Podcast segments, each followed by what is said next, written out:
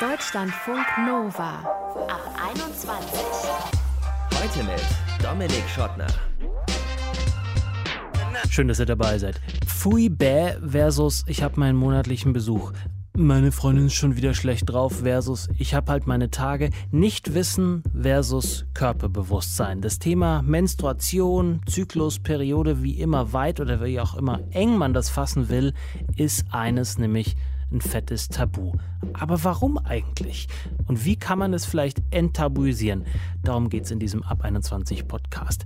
Schafft man das vielleicht mit pinken Einmalhandschuhen? Ah, eher nicht, sagt Lotte Bauer. Sie hat nämlich über das Tabuthema Periode geforscht. Von ihr hören wir mehr gleich.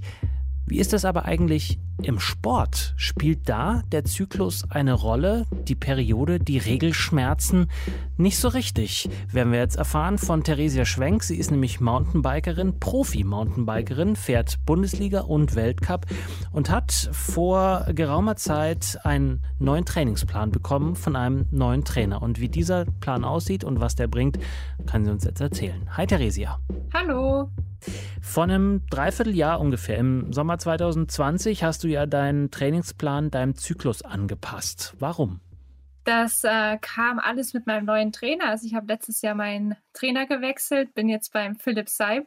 Ich habe das angepasst, weil ich äh, schon super lang Probleme habe mit meiner Periode, beziehungsweise ich nenne es immer ungern Probleme, weil Schwankungen hat jede Frau und eigentlich ist es kein Problem, sondern was ganz Natürliches. Mhm. Und ich habe eben gemerkt, dass ich während der Periode extrem Schmerzen habe und äh, da teilweise eigentlich gar nicht trainieren kann, weil es wirklich so schmerzhaft ist. Und ja, bei meinen alten Trainern habe ich mich das irgendwie nie getraut anzusprechen oder es war auch nie großes Thema. Und ja, gemeinsam mit dem Philipp habe ich dann einfach rausgefunden, dass das ein richtig wichtiger Punkt ist äh, in meinem Training mhm. und man da super viel ändern kann. Und genau, also gemeinsam mit ihm kam das, dass wir da dann trainingsspezifisch einiges auch geändert haben und auf die Periode angepasst haben. Und du hast aber den Trainer gewechselt, weil du das anders machen wolltest oder war das sowieso ein Trainerwechsel und er hat nur in Anführungsstrichen diese Umstellung auch mitgebracht? Also es war jetzt nicht nur ein reiner Trainerwechsel, sondern wir sind auch schon länger befreundet. Mhm. Und ähm, dadurch habe ich dann auch gemerkt, äh, dass es bei Philipp und seinen Athleten eben ein großes Thema ist oder Athletinnen und ähm, seine Frau, die Laura Philipp, ist ja auch eine erfolgreiche Triathletin und die bringt da auch super viel Erfahrung und äh, Wissen mit rein. Und genau deshalb habe ich nicht deshalb gewechselt, aber eben schon auch gewusst, dass das viel verändern kann bei mir. Wir kommen gleich auch noch ein bisschen detaillierter dazu, welche Schrauben ihr angepackt habt sozusagen und was das gebracht hat. Lass uns noch so ein bisschen über diese, über dieses Warum da nicht so wirklich drauf geachtet wird, äh, sprechen ähm, oder nicht so viel, wie es dieses alltägliche Thema ja eigentlich erfordern würde. Was glaubst du? Ist das Scham? Ist das Unwissen? Warum spielt das Thema Zyklus nicht so die große Rolle im Profisport? Ich glaube, es ist nach wie vor viel Scham und ja, ich kann es mir eigentlich nur so erklären, dass man halt das, das Training wurde eigentlich immer nach Männern ausgelegt. Also die ganze, oder was heißt nicht die ganze, es gibt auch Studien für Frauen, aber auf wissenschaftlicher Basis wurde extrem viel eben an Männern erforscht. Und ähm, das wurde dann halt auch immer eins zu eins für Frauen übertragen. Und das funktioniert halt einfach bis zu einem gewissen Punkt vielleicht, aber man kann halt so, so viel mehr rausholen, wenn man das frauenspezifisch betrachtet. Und ich glaube, das ist ein Punkt jetzt von der sportwissenschaftlichen Ebene. Und dann ist es auch, glaube ich, einfach der Punkt, dass es gesellschaftlich einfach kein Thema ist. Also, dass darüber so super wenig gesprochen wird. Und eine Sportlerin ist ja auch einfach nur eine Frau. Und wenn es in der Gesellschaft eben so schwer ist anzusprechen oder so, ja, kontrovers auch besprochen wird, dann hat man eben als Sportlerin auch das Gefühl, dass man jetzt nicht wirklich in der Öffentlichkeit darüber sprechen kann. Mhm. Aber ich meine, das ist ja was, was wirklich jeden Monat wiederkehrt, was euch jeden Monat aufs Neue beschäftigt. Wieso hast du jetzt im Speziellen äh, sozusagen nicht schon früher äh, gesagt, okay, irgendwie muss ich doch da mal ein bisschen anders rangehen oder müssen wir bei der Trainingssteuerung ein bisschen anders rangehen? Was hat dich sozusagen davon abgehalten? Ich glaube, es war einfach meine Unwissenheit und auch, dass ich das Gefühl hatte, nicht wirklich mit anderen darüber sprechen zu können. Mhm. Und was auch noch ein Riesenpunkt bei mir jetzt war, also das ist bestimmt auch bei jeder Frau anders, aber ich war auch bei bei vielen Frauenärzten schon und habe da leider auch keine so tollen Sachen erlebt. Und dann war es so, ja, ich habe ziemlich dolle Schmerzen eben während der Periode. Dann hieß es immer, ja, dann nimm doch die Pille. Mhm. Und dann so, nein, das ist für mich aber keine Option. Ja, dann, dann halt Schmerzmittel. Und ja, also das habe ich ein paar Mal erlebt, wo ich wirklich so von der Ärztin oder auch von einem Arzt äh, da komisches Feedback bekommen habe. Und dann dachte ich so, okay, wenn mir ein Arzt da schon nicht helfen kann, wie soll es denn dann mein Umfeld können? Und ähm, ja, da war ich wirklich super dankbar, dass ich da dann bei, mit Philipp und Laura einfach erkannt habe, es gibt wirklich welche, die da offen drüber sprechen, wo das zum Alltag gehört. Und ja, noch ganz kurz dazu, also seitdem ist es bei mir im Alltag halt auch ähm, super offen debattiert. Also mein Freund weiß Bescheid äh, darüber. Wir sprechen drüber wir, jetzt. Äh. Genau, also mit meinen Eltern spreche ich super viel darüber. Ja, das hat sich zum Glück wirklich zum Positiven verändert, aber ja, ich hatte irgendwie nie so das Gefühl, dass ich mit jedem darüber sprechen kann. Ja. Sag uns mal konkret, ähm, was du jetzt gelernt hast durch deinen neuen Trainer und auch seine Frau, ähm, was du noch nicht wusstest über deinen Körper. Also ich war ehrlich gesagt ziemlich unwissend über die Periode allgemein, also den Hormonhaushalt. Ich wusste, dass da hormonell was passiert, aber was jetzt speziell mit den Hormonen ist, äh, wusste ich ehrlich gesagt nicht so genau. Und ja, also die Hormonschwankungen ist das eine, was ich äh, ziemlich intensiv gelernt habe. Das ganze Trainingsspezifische natürlich auch, dass man in der ersten Zyklushälfte zum Beispiel deutlich intensiver trainieren kann als in der zweiten. Woran liegt das? Witzigen, an dem Hormonhaushalt, weil im ersten Zyklus der Hormonhaushalt viel konstanter ist als im zweiten. Rein theoretisch ist es sogar so, das ist ein witziger Fun-Fact, dass man während der Periode, also während der Menstruation, dem Mann hormonell gesehen am ähnlichsten ist wären da bloß die Schmerzen nicht. Das ist halt so das Nervige nebenbei. Hm, Fun Fact äh, Nummer zwei, Männer würden das nie genau. aushalten. ja, das, das will ich jetzt keinem Mann unterstellen, doch, aber doch. Ähm, ja, also es ist schon, schon keine schöne Zeit. Genau, also das habe ich gelernt mhm. unter anderem. Und dann ähm, ja zum Beispiel auch Ernährungsgeschichten, äh, dass man da viel machen kann. Was machst du da jetzt anders? Man sagt ja so, in der ersten Zyklushälfte könnte man zum Beispiel immer, also wenn man das Ziel ist, Gewicht abzunehmen, dann sollte man das als Frau eher in der ersten Zyklushälfte machen, weil es dort einfacher geht. Also im ersten Zyklus braucht man weniger Kohlenhydrate als im zweiten Zyklus. Mhm. Was aber auch noch ähm, sehr spannend ist, ist dann so Regenerationsgeschichten. Das ist halt im zweiten Zyklus wirklich manchmal auch ein Problem, dass man halt schlechter sich erholt. Äh, sich erholt. Mhm. Genau. Ja, das merke ich auch sehr intensiv bei mir. Deshalb ist es zum Beispiel in meinem Training so, dass wenn es mir jetzt da nicht so gut geht, weil ich schon eine Einheit gefahren bin und merke, okay, meine Beine sind überhaupt aber noch nicht fit für eine zweite Einheit, dann ist es oft so, dass wir die entweder ruhiger machen oder manchmal auch ganz rauslassen. Und stattdessen dann irgendwie genau. Stabilisierungsübungen am Rumpf machen oder irgendwie oder, ja, oder einfach Ruhe. Oder einfach Ruhe. Genau. Ja. ja. Ist das auch eine große Erkenntnis, dass man dem Körper vielleicht auch einfach mehr Ruhe gönnen muss als äh, gedacht? Ja, absolut. Das, was ich auch gelernt habe, ist ähm, während der Periode, ich habe immer Schmerzmittel nehmen müssen bis zu dem Punkt, wo ich bei Philipp war, mhm. weil ich wusste, okay, ich kann sonst mein Training nicht durchziehen. Und, Und Rennen fährst so, du ja auch noch, ne? Entschuldige, wenn ich da dazwischen grätsche. Ne? Genau. Ne? Äh, also wenn ich Rennen hatte während der Menstruation, konnte ich eigentlich nicht ohne Schmerzmittel fahren. Mhm. Das wäre nicht gegangen. Und Ganz kurz, Theresa, da werden jetzt natürlich andere LeistungssportlerInnen ähm, sagen, ja gut, äh, ich trainiere und spiele oder was auch immer, äh, fahre, springe, immer unter Schmerzen, weil mein Körper einfach durch das viele Training und durch den Wettkampf einfach so geschunden ist. Ähm, aber warum ist das sozusagen bei der Menstruation ein anderes, anders gelagertes Problem? Weil das ein ganz, ganz anderer Schmerz ist. Also das ist kein Schmerz wie Muskelkater. Mhm. Es ist ja grundsätzlich eigentlich schon Muskelkater, in Anführungszeichen, aber es ist halt wirklich ein Schmerz, der schwer auszuhalten ist. Und also ich kenne es ja auch, wenn ich viel trainiere, wie müde ich bin, wie vielleicht schnell gereizt ich bin und wie mir die Muskulatur oder der Körper dann wehtut aber äh, die Menstruationsbeschwerden ist ein ganz anderes Level. Also ich sage immer zu meinem Freund oder zu meinem Umfeld, dass wenn Kinder kriegen so weh tut, dann will ich keine Kinder haben, mhm, mhm. weil äh, ich oder noch mehr weh tut vielmehr, weil ähm, also das ist wirklich so Schmerzgrenze bei mir mhm. und ähm, genau, das kann man überhaupt nicht mit, mit Muskelkater oder alltäglichem Trainingsschmerz, nenne ich es mal, vergleichen. Ja, jetzt hast du diese ganzen Umstellungen gemacht und ins Detail können wir jetzt nicht so gehen, weil so ein Trainingsplan äh, ja auch irgendwie geheim ist. Deine Konkurrenz soll ja jetzt auch nicht mitbekommen, was du da äh, im Detail umgestellt hast. Und zweitens natürlich auch eine Wissenschaft, die schaffen wir jetzt hier nicht. Aber vielleicht kannst du uns verraten, was das Ganze gebracht hat. Bist du schneller geworden? Bist du sozusagen ausgeglichener, was die, was die Leistung angeht? Hast du das Gefühl, du kannst mehr jetzt? Ja, also ich bin äh, schneller geworden, zum Glück. Aber das ist natürlich jetzt auch nicht nur wegen dem äh, zyklusspezifischen äh, Training, sondern natürlich auch wegen anderen Reizen.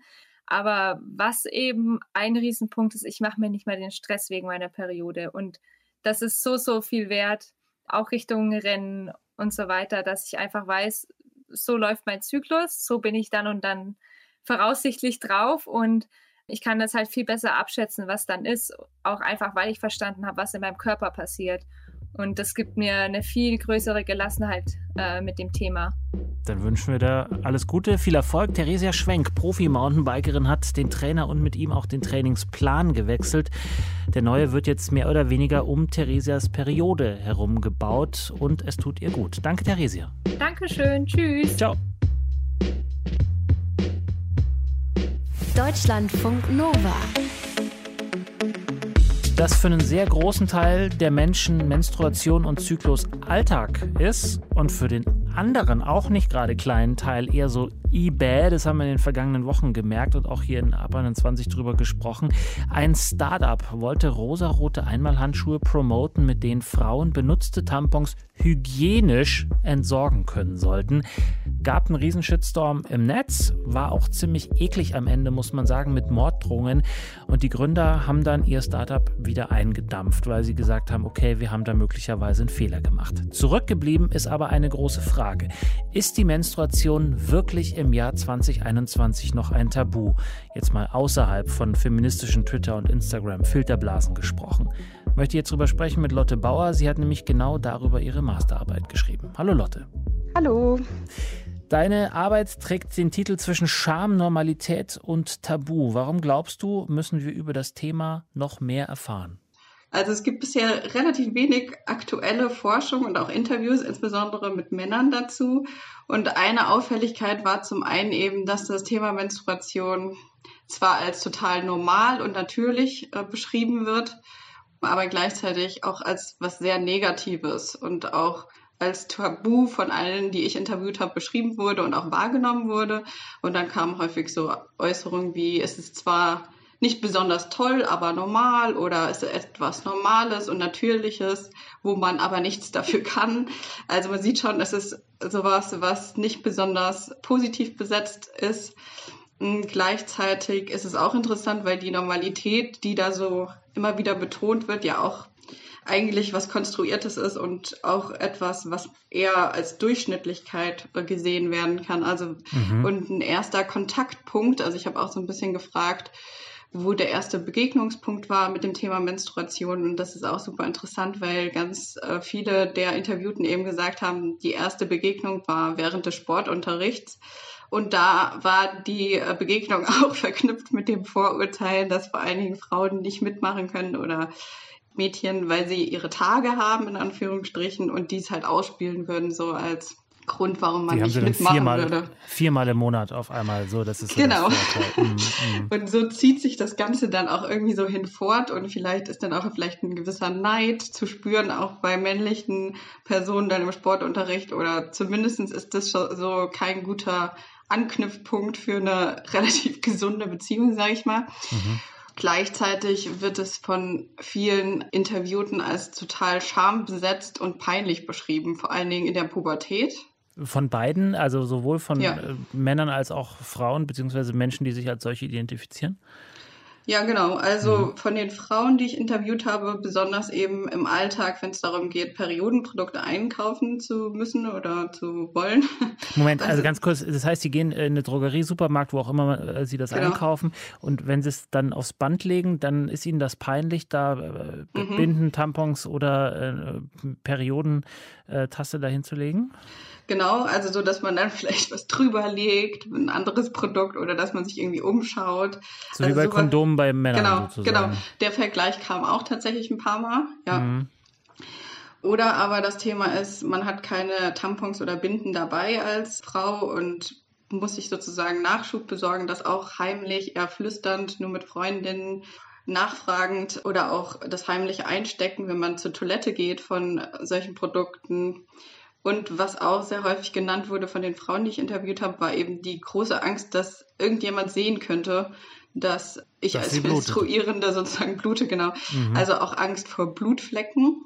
Ähm, so dass sogar manche Personen dann gesagt haben, sie hätten mehrere Unterhosen früher übereinander gezogen oder auch Unterhosen tief in der Wäsche vergraben, weil da Blutflecken drauf waren oder Mhm. dass man beim Schwimmen den Tamponbändel sehen könnte. Also das sind so Beispiele, ähm, die eigentlich nur zeigen, dass das trotzdem vor allen Dingen halt in der relativ sensiblen Phase der Pubertät ähm, ziemlich schambesetztes Thema noch ist. Gut, da ist sehr viel mit Scham besetzt, muss man ehrlicherweise noch sagen. Ne? Das ist ja sozusagen auch ein bisschen Kennzeichen der Pubertät, aber das besonders. Genau, und auch die männlichen Interviewten haben eben auch eine sehr große Unsicherheit. äh, Zum einen zum Thema grundsätzlich angegeben, hatten teilweise auch ein bisschen die Befürchtung, mit mir eben das Interview zu führen. Also als könnte ich sie jetzt abfragen und dann kam so ein Satz wie, äh, ja, ich hatte Angst, dass ich mich jetzt hier irgendwie komplett blamiere. Und aber auch da gab es Situationen, auch in der Pubertät, aber auch noch aktuell, die irgendwie als peinlich bezeichnet wurden. Also zum Beispiel eben, wenn es darum geht, über das Thema zu sprechen. Also da vielleicht mal im Kontext mit der Partnerin oder wenn es um Sex geht, also oder beziehungsweise kein Sex. Das war halt eben auch so ein Grund ähm, oder Kontext, über den man gesprochen hat. Aber ja, eine große Verunsicherung. Gab es denn auch positive Überraschungen? Also das waren ja jetzt alles sozusagen Belege dafür, dass es ein großes Tabu ist, so und sozusagen Beispiele. Gab es denn aber auch positive Antworten, mit denen du nicht gerechnet hättest? Mm, Nein. Ja, genau. Schwierig. Also genau, ich glaube schon, dass also die Personen, die mit mir gesprochen haben, haben sich ja auch selber als sehr offen betitelt und ich denke, in dem Kontext muss man das schon auch sehen, ne? Also es gab wenig jetzt sexistische Äußerungen oder alle haben eigentlich betont, dass der Umgang aktuell viel entspannter sei als früher. Was ich dann so ein bisschen in meiner Forschung dahingehend interpretiert habe, ähm, dass man sich durch langes Üben quasi zum Beispiel von Kauf äh, von Periodenprodukten sich so eine Normalität aneignen musste oder also dass es quasi wie so eine Art Normalisierungsprozess ist, dass man von so einem peinlich besetzten Thema hin zu so einem alltäglichen, relativ normalen, Anführungsstrichen, Umgang kommt. Aber dieser normale Umgang ist halt auch sehr schmerzbesetzt, also vor allen Dingen auch für Frauen. Ja, ich glaube, das hat auch damit zu tun, dass natürlich solche, ähm, also wenn ich jetzt den Vergleich mit den Kondomen nochmal ziehen darf, es gab da mal eine Werbung, ähm, wo genau mit diesem Peinlichkeitsmoment auch äh, stark gespielt wurde. Da äh, hat eine Verkäuferin quer durch die Drogerie gerufen, was kosten die Kondome? Und der junge Mann, glaube ich, in dem Fall war es an der Kasse, ist halt vor Schamesröte äh, im Erdboden versunken. Sowas transportiert sich natürlich. Welche Bilder von der Periode werden denn über die Werbung und so gesamtgesellschaftlich transportiert? Hast du dich damit auch beschäftigt? Klar, dieses typische Bild ist eben, äh, das Menstruationsblut in der Werbung ist blau. Was? Und, ja, genau. Ach so, Ähm, das Wasser, was auf die Binde ja, gekippt wird, was genau, genau. Blut sein soll. Mhm. Genau, und die klassische ähm, Menstruationswerbung wirbt schon auch damit, dass man äh, seine Menstruation versteckt oder damit eben nicht auffällt oder vor allen Dingen auch nicht ausfällt, so in der Gesellschaft. Also, dass man weitermachen kann, so wie bisher. Und das passt eigentlich ja nicht so zu dem, was die Normalität zumindest von meinen Befragten jetzt bedeutet. Also, dass man super viele Schmerzen hat, ähm, dass man ähm, Schmerztabletten ohne Ende einnimmt, um eben nicht ausfallen zu können. Also ich habe auch dann gefragt, wenn du jetzt wirklich so Schmerzen hast, hast du dich dann auch mal krank schreiben lassen oder kennst du Personen? Und das war dann aber dann auch kein Thema. Also man muss quasi schon leisten können und gleichzeitig ist man auch selber schuld, wenn man es dann nicht schafft, das zu ja. verstecken oder zu verbergen. Und das hat mich schon ein bisschen schockiert. Ja, so ja. ähnlich haben wir ja sozusagen auch im Gespräch mit äh, Mountainbikerin Theresia vorhin äh, äh, gehört, dass die sozusagen auch nur unter großen Schmerzen eben dann eben Training und Wettkampf äh, gemacht hat. Es gibt in einigen Ländern auch Periodenurlaub. Taiwan zum Beispiel. Ja, Habe ich ehrlicherweise vor diesem Gespräch, vor dieser Recherche noch nie gehört. Ähm, ist das was, womit man in Deutschland rechnen kann? Hast du das irgendwo schon mal gehört, dass das jemand politisch fordern würde? Nee, habe ich tatsächlich noch nicht gehört. Ich habe auch gelesen, dass es in einigen Ländern inzwischen praktiziert wird, aber nicht so ganz angenommen wird. Also dass dann die Option sozusagen individuell bestehen bleibt für Frauen oder Personen, die sich als Frauen bezeichnen, aber ja. ähm, dann gar nicht in Anspruch genommen wird, weil eben trotzdem dieses, äh, ja, nicht ausfallen dürfen oder leistungsfähig bleiben, trotzdem ja in der Gesellschaft da ist. Also ja. da bräuchte es auch, glaube ich, so ein gesellschaftliches Umdenken. Muss man ehrlicherweise sagen, bei uns im Sender spricht da natürlich auch niemand darüber, ja. Mhm, genau. Könnte man ja einfach mal sagen, ist irgendwie Teil des Dienstplans, dass vielleicht, wenn die Person am Mittwoch jetzt dann so dann einfach sagen kann, okay, heute geht's nicht. Genau, also ich denke, das wäre auch eigentlich wichtig, um so einen gesünderen Anführungsstrichen Umgang eben für sich selber zu finden. Und vielleicht würde sich dadurch auch die Menstruation, also die eigene Blutung da ein bisschen entspannen und es wäre gar nicht mehr so schmerzhaft, wenn man sich einfach eben ein bisschen Zeit nehmen könnte dafür. Ja. Ja, und es ist klar, es ist trotzdem keine Krankheit, ne? Also das ist ja so diese andere Seite und es wird ja auch häufig gesagt, aber trotzdem sind die, die Symptome, die viele Frauen aktuell haben, schmerzhaft. ja. Ja. Was würdest du dir zum Schluss jetzt noch wünschen, wie wir damit umgehen, beziehungsweise offener haben wir schon gesagt, aber was wäre noch wichtig, damit das Ganze ja ein Stück weit enttabuisiert wird? Ja, also ich denke, es wäre hilfreich, eben weiter im Gespräch darüber zu bleiben, auch im Alltag und auch über die eigene Menstruation, wenn man menstruiert.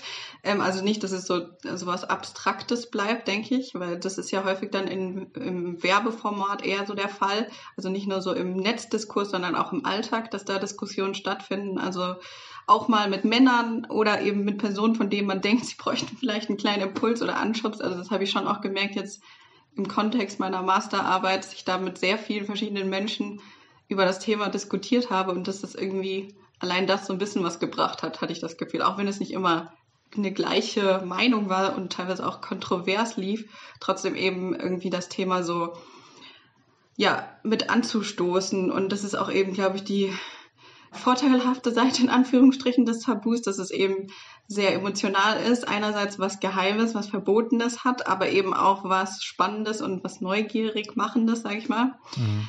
Und dann brauchst aber natürlich neben diesen ganzen Alltagsdiskussionen auch eigentlich so eine ja, institutionelle und von Seiten von Bildungsinstitutionen eine Öffnung, dass man zum Beispiel auch im Schulkontext, wo das Thema eben auftaucht oder wo alle körperbezogenen Themen irgendwie relativ tabuisiert oder peinlich besetzt sind, dass da genügend Raum und Zeit ist für Aufklärung und äh, für Fragen und vielleicht auch mal sowas wie kulturgeschichtliche Hintergründe der Menstruation ähm, thematisiert werden. Also dass eben das eine lange Kulturgeschichte der Abwertung gibt mhm. von menstruierenden Frauen, dass das eben dadurch ein bisschen verständlicher wird, woher auch diese Witze oder Abwertungen, die dann viel Thema sind in der Schule, ähm, kommen. Ja. ja.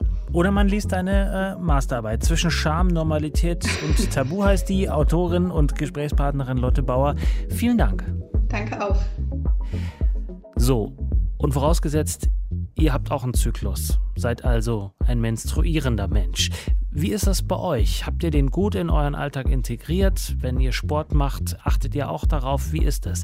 Könnt ihr uns ja mal schreiben. Mail at deutschlandfunknova.de oder eine Sprach- oder Textnachricht per WhatsApp 0160 9136 0852.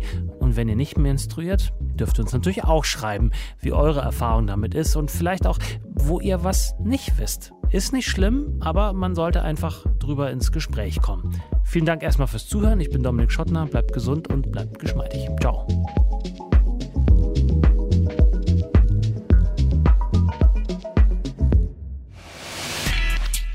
Deutschlandfunk Nova ab 21. 21. Die Podcasts jederzeit auch auf deutschlandfunknova.de.